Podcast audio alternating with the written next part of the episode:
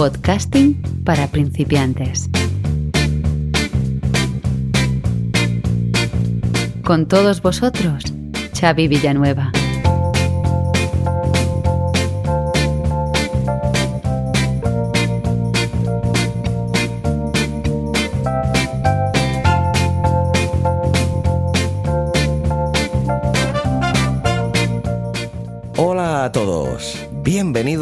Al capítulo número 20 de Podcasting para principiantes.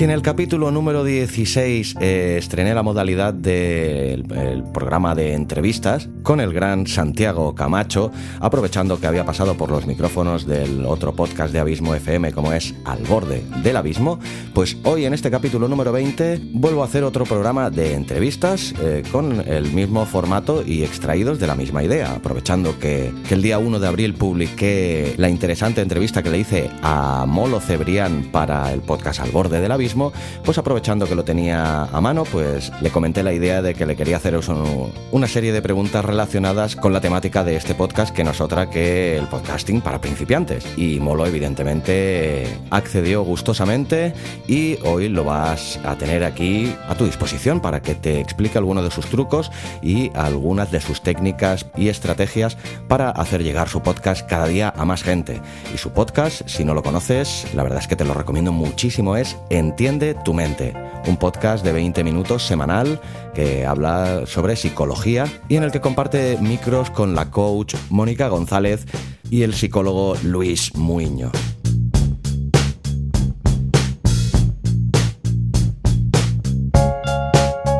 Además, Molo también tiene el orgullo de haber creado el primer podcast original de Spotify sobre cultura musical en español, una a la semana. Un podcast desenfadado con el que Molo ha vuelto a sus raíces de locutor de radio musical, ya que ejerció como tal durante muchos años y pasando por las principales cadenas radiofónicas del Estado español.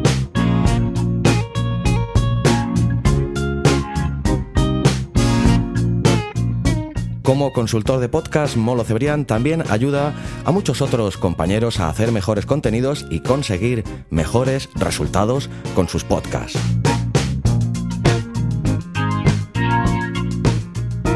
Además, Molo también es locutor, publicitario y estudiante de psicología, como no se cansa de repetir, algo que le apasiona. Y nada, habiendo hecho este somero repaso a la biografía de Molo Cebrián, creo que lo mejor es que te deje con él, que te va a dar una serie de consejos que te van a resultar muy y muy interesantes.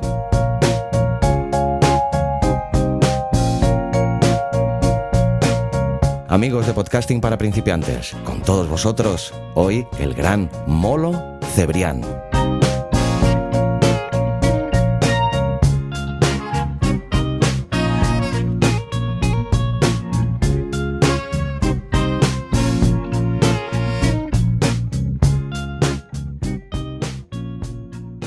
Pues amigos de podcasting para principiantes, como os acabo de decir eh, hace un momentito en la introducción, pues hoy tenemos aquí a uno de los grandes del podcasting nacional a día de hoy, como es Molo Cebrián. ¿Qué tal, Molo? Buenas tardes y muchísimas gracias por estar hoy aquí con todos nosotros. Muy buenas y un placer estar contigo, Xavi. Pues nada, hoy te voy a hacer las, eh, las preguntas así un poco más a modo de cuestionario, aprovechando muchas de las preguntas que ya hice en el curso serial, los 10 primeros capítulos de este podcast, que es para todos aquellos principiantes que quieren iniciar su podcast, pues ahí tienen un curso en el que paso a paso y de manera pormenorizada se les explica cómo hacer su podcast y hacerlo realidad. La primera, Molo, es que definas en no más de cinco palabras el término podcast. Contenido de audio interesante. Eh, con tres ha valido, ¿no? Sí, Metiendo el tantos, debe a sí. cuatro. Pues ya está. Contenido de audio interesante. Para mí eso es un, más que podcast, un buen podcast. Perfecto. Pues ahora que nos digas eh, la- tu aplicación de podcast favorita y la que menos te gusta. Pues eh, mi favorita, eh, la que más uso últimamente es eh, la de Apple Podcast, es decir, porque me he pasado a iPhone hace poco. Pero también me gusta la de Spotify, ¿eh? Y cada vez la están haciendo mejor. Y la que menos Sí, la me gusta, pues... eh, paso palabra, ¿puedo pasar palabra? Bueno, sí. Sí, es que no, no- pero- no quiero ganarme enemigos en el mundo de las aplicaciones. Pero Perfecto. la verdad es que, a ver, todas están bien. Todas están bien. Vamos a dejarlo en que casi todas las que he probado yo están bien. Muy bien. Pues una pregunta que en principio el, enunciado es muy corto, pero que ahí te puedes alargar tú todo lo que quieras porque tiene su profundidad. ¿Qué ha aportado el podcasting a la vida de Molo Cebrián? Pues una vía para poderme comunicar de forma 100% independiente. Básicamente esa. Y, realmente no habría más extensión que esa, porque para mí la, la clave y por lo que me ha enganchado y por lo que sigo en el mundo del podcast es esa, la independencia. Si no, ten por seguro que lo hubiera dejado hace tiempo pues como podcaster ya eh, asentado y, con un profesional del podcasting, ¿a quién le recomendarías hacer un podcast y por qué? Pues a todo aquel que tenga algo que contar y ganas de contarlo.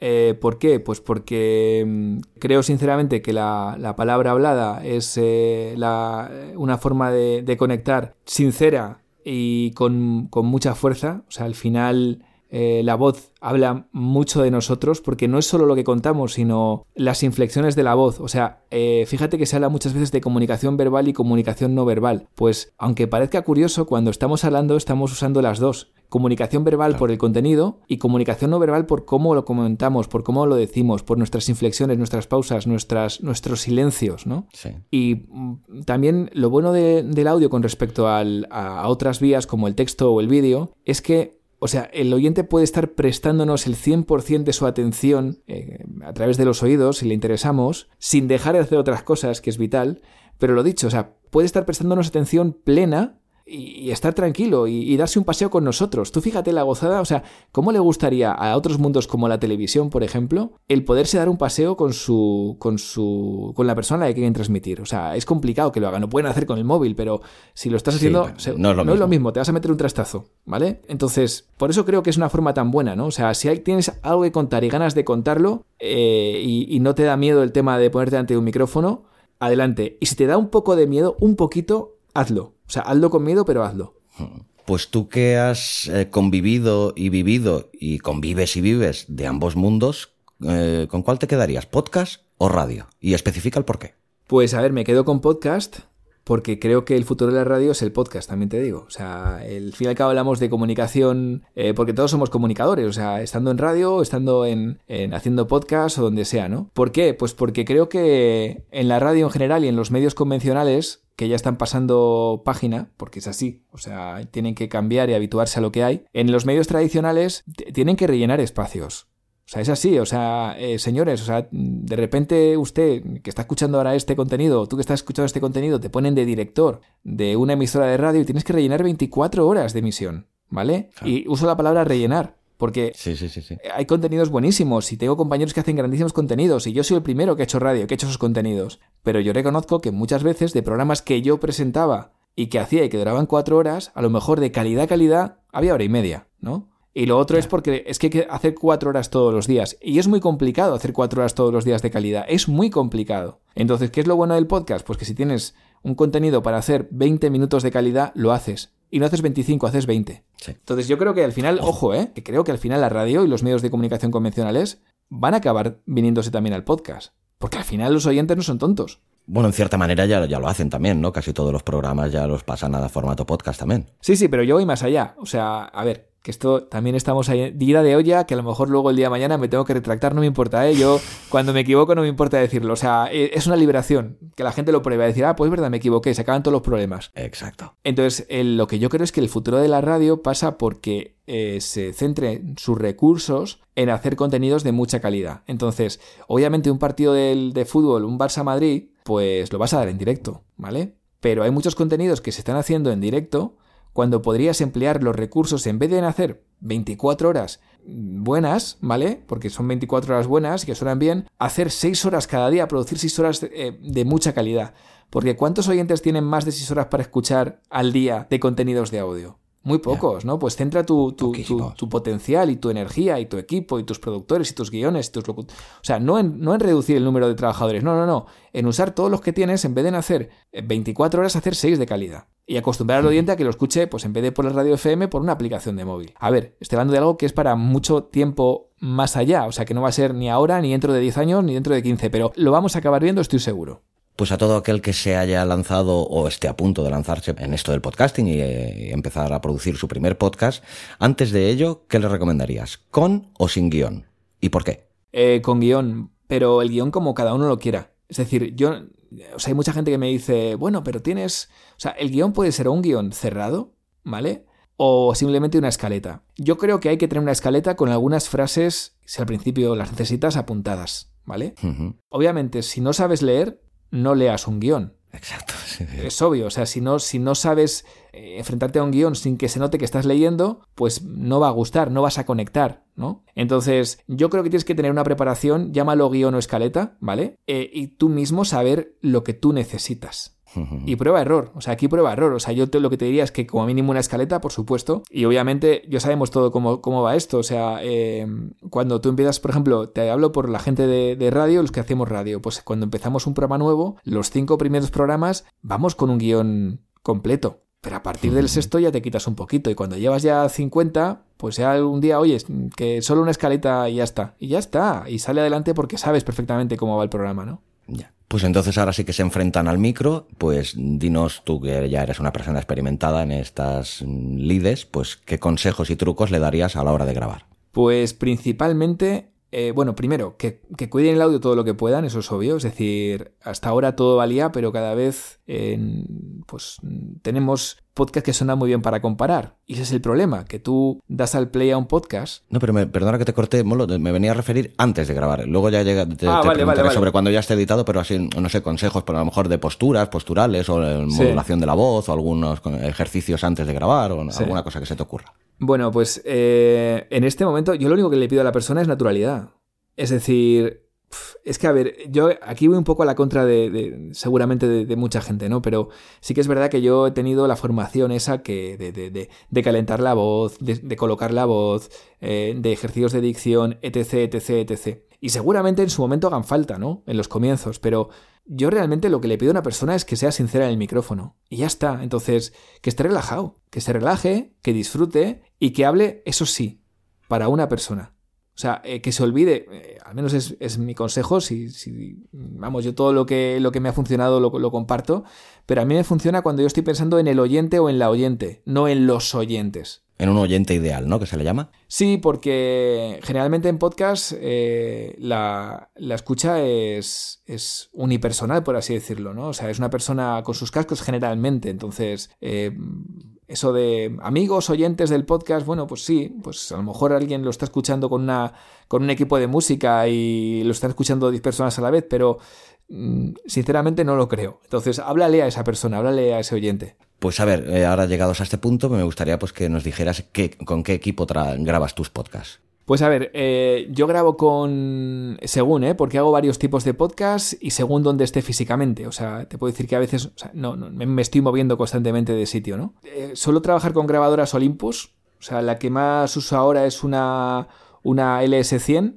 que, además tiene dos entradas pues XLR y, muchas veces lo uso también para, grabar en las, en las afueras, cuando hago, hago, apuntes de psicología o demás, cuando grabo en la calle, alguna cosa puntual. Y luego cuando estoy grabando mis podcasts, eh, yo suelo usar eh, micrófonos AKG C, C3000 Luego, eh, de tarjeta de sonido, eh, inicialmente em, em, eh, estaba trabajando con una...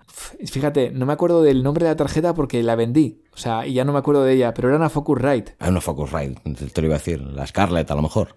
puede ser, puede ser, pero no, no, no, no recuerdo. No recuerdo exactamente el modelo exacto que, te iba, que, que, estaba usando. Sí, yo grabo con esta también. Ahora estoy usando una, una, una Presonus. Ah, mira, no la conozco esta. Pues mira, la, yo la conocí porque bueno, pues eh, trasteando en su día, aunque yo suelo utilizar Pro Tools para editar, pues me enseñaron el, software que esta marca tiene de, de, mezcla, edición, y me gustó y a raíz de eso empecé a meterme en su mundillo y son tarjetas, la verdad, de clase pues más o menos media, eh, gama media, y no suenan nada mal. ¿eh? Así que bueno, yo ahora estoy, ya te digo, estoy probando Presonus.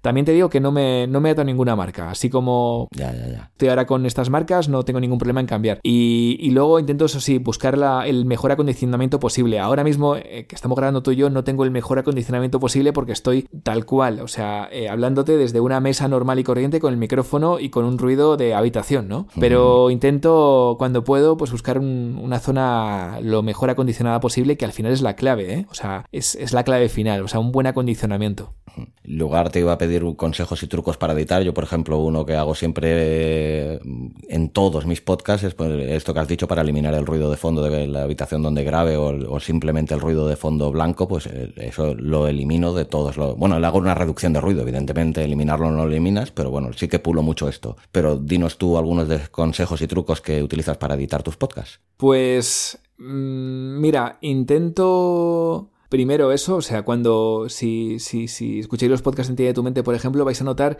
que intento que ya la grabación de por sí sea de mucha calidad. O sea que, para que te hagas una idea, en los podcasts de Tía de tu mente, salvo cuatro o cinco, te hablo de los que grabamos con, Mónica y Luis, no, con los, no de los apuntes de psicología, pues salvo cuatro o cinco que grabamos en la distancia, un tiempo que probamos que cada uno tuviera su micro en casa, eh, todos los demás están grabados o en mi casa o en casa de mi hermano o ya eh, últimamente en un estudio de grabación. Pues cuando grababa en mi casa o en el estudio de mi hermano yo montaba un guirigay tremendo para que estuviera lo más acondicionado posible, para que todo se absorbiera bien, para que no hubiera sonido de fondo, para que no pegara en paredes eh, planas eh, la onda. Entonces montaba mi mini estudio porque es eso, o sea, al fin y al cabo lo que tienes que buscar es cuando estés hablando, por eso mucha gente se mete en el armario a grabar, ¿eh? Porque tienes la ropa, las ropas, las camisetas, tal. No hay rebotes. Efectivamente, entonces esa es una cosa que muchas veces no nos cuentan, pero que hay, que hay que cuidar mucho. Entonces buscar cuidar el tema de que el entorno donde grabes, la habitación donde grabes, eh, suene bien. O sea, busca la habitación que mejor suene, suele ser una que tiene muchísimos libros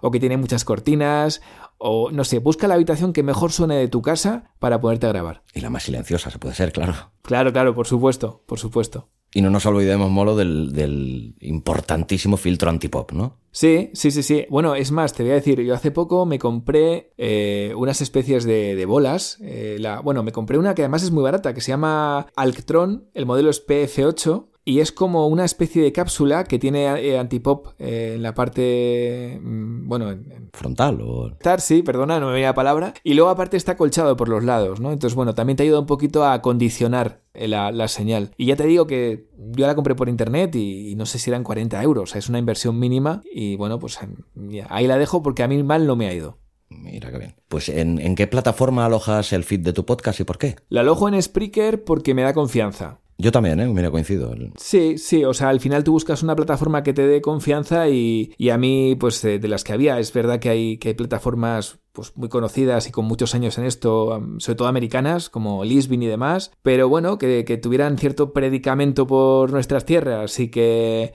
eh, tengan una. se les vea que, que, son potentes y que no te van a fallar nunca. Eh, bueno, nunca no lo promete nadie, pero aparentemente no tienen por qué fallar. Está ahí Spreaker, ¿no? Entonces, bueno, yo estoy muy contento con ellos. Yo la conocí porque la recomendaba el gran Emilcar, uno de los referentes del podcasting, y mira, le hice caso y la verdad que sí que estoy muy contento. Pues además, ¿sabes lo bueno? Que, que les ves que están innovando cada dos por tres, o sea, que no se han dormido. Sí, sí, Y eso es vital. Pues descríbele a, toda aquella persona que le cuesta entender qué es el dichoso feed, pues de forma sintética, explícaselo tú. Bueno, feed es tu dirección. Al fin y al cabo, o sea, eh, nosotros cuando, así como una persona, cuando te quiere buscar, pues pone, o sea, si tienes un blog, busca en Google, y si tienes un, un blog, yo qué sé, pues de, de, coches eléctricos, ¿vale? Pues pones coches eléctricos y llegan a tu blog, ¿no? Mm, que es una dirección, es una URL. Pues el feed es tu URL, por así decirlo, del podcast. ¿Dónde está alojado tu podcast? Entonces lo que haces, eh, en vez de buscar en Google, aunque ahora Google también puedes buscar podcasts y últimamente pues, pues ya está eh, dando, eh, permitiendo que algunos podcasts se puedan escuchar directamente desde Google, pero lo suyo es que en vez de Google vayas a tu aplicación de podcast y desde tu aplicación de podcast, la que sea, pues tú buscas un, podcast, pero los audios, por así decirlo, el contenido y los textos que estás leyendo en esa aplicación vienen de ese feed, de esa dirección que está alojada, en, mi caso y en, tu caso, Xavi, en, en, Spreaker. Es decir, pagamos una cantidad a Spreaker para que aloje nuestro, nuestro contenido y luego podamos distribuirlo a todas las plataformas. Pues ahora que dices distribuirlo a todas las plataformas, ¿cómo distribuye y difunde sus podcasts Molo Cebrián? Pues siempre digo que yo soy malísimo eh, para dar consejos sobre marketing digital y demás, que me apasiona, ¿eh? Y, lo he estudiado y, demás, ¿no? Y sé cómo funciona, pero es que todo lo que me da pereza no lo hago. Entonces, simplemente lo que hago es que lo tengo en todas las plataformas y ya está, ¿eh? Y ya está. Y me preocupo de hacer un buen contenido.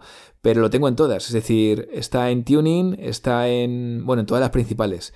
Está en, eh, Apple Podcasts, eh, está en Evox, está en Spotify, por supuesto, y de hecho está en muchas más que, que, bueno, que se han incluido sin que yo lo haya hecho de forma proactiva, ¿no? Por, porque la verdad que el podcast ha crecido mucho y a veces ocurre esto, ¿no? Que tú no lo metes en una plataforma en sí, pero aparece. Bueno, pues fenomenal.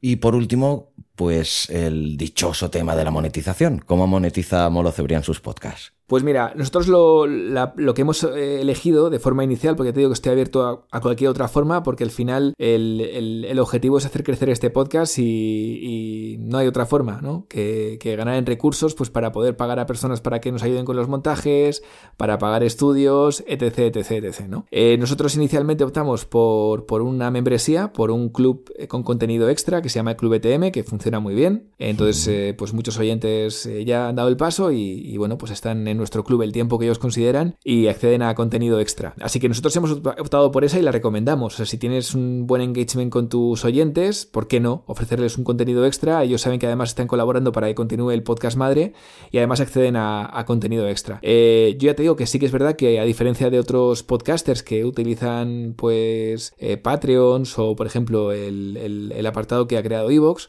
pues en mi caso lo hago por mi cuenta. Lo hago con una, una página personal de membresía. Es más trabajoso, pero bueno, tienes el control, que es una cosa que a mí siempre me gusta. Y luego ya te digo que estoy abierto eh, este año, ¿por qué no? A, a si podemos tener cierto, cierto control sobre la publicidad, porque yo lo que no quiero es eh, abrir la opción a que haya publicidad de la que no tenga, yo no tenga control, pero si son anunciantes que van acorde a nuestro core, a, nuestro producto, a nuestros oyentes y que no les va a sentar mal a nuestros oyentes, que tengamos colaboración con ellos, porque no? Que se sumen anunciantes para que nos ayuden a, a poder tener más ingresos y poder invertir en hacer más contenidos. Pues has desplegado un amplio abanico de consejos, todos de ellos buenísimos, pero si tuvieras que dar un único consejo a o el, mayor de los consejos a aquel que quiere iniciar con su primer podcast, ¿qué le dirías? Pues que no se preocupe de, la perfección o de equivocarse. Es decir, el primer programa va a sonar mal, el primer podcast, y el segundo también. Y he de decirte que seguramente el tercero también. Tal vez el cuarto, ¿eh? Pero lo importante es empezar, porque cuando antes empieces, antes llegarás a ese cuarto. Y luego, eh, mira, una cosa que siempre digo es no te agobies porque elijas un formato y luego veas que no te gusta o que lo quieres cambiar. Es decir, cambia cuando te has que cambiar. No pasa nada por cambiar. O sea, a lo mejor, yo qué sé, pues empiezas con un formato de dos horas y cuando llevas cuatro podcasts dices, si es que dos horas es un montón y además noto que los oyentes a media hora se están yendo. Yo qué sé. Pues cambia, no pasa nada. No pasa nada por cambiar. Pues grandísimos consejos, Molo. Un auténtico placer haberte tenido aquí hoy en Podcasting para Principiantes, pues dando todos estos consejos a esas personas que quieran iniciar su podcast. Muchísimas gracias, un fuerte abrazo y mucha suerte con todo lo que hagas. Pues ha sido un placer, de verdad, hablar para, para ti y para todos los oyentes que, están empezando en este mundo tan apasionante del podcast. Y, y nada, que ya sabes que para lo que necesites, por aquí estamos. Cuídate mucho, Xavi. Igualmente, Molo, fuerte abrazo. Genial.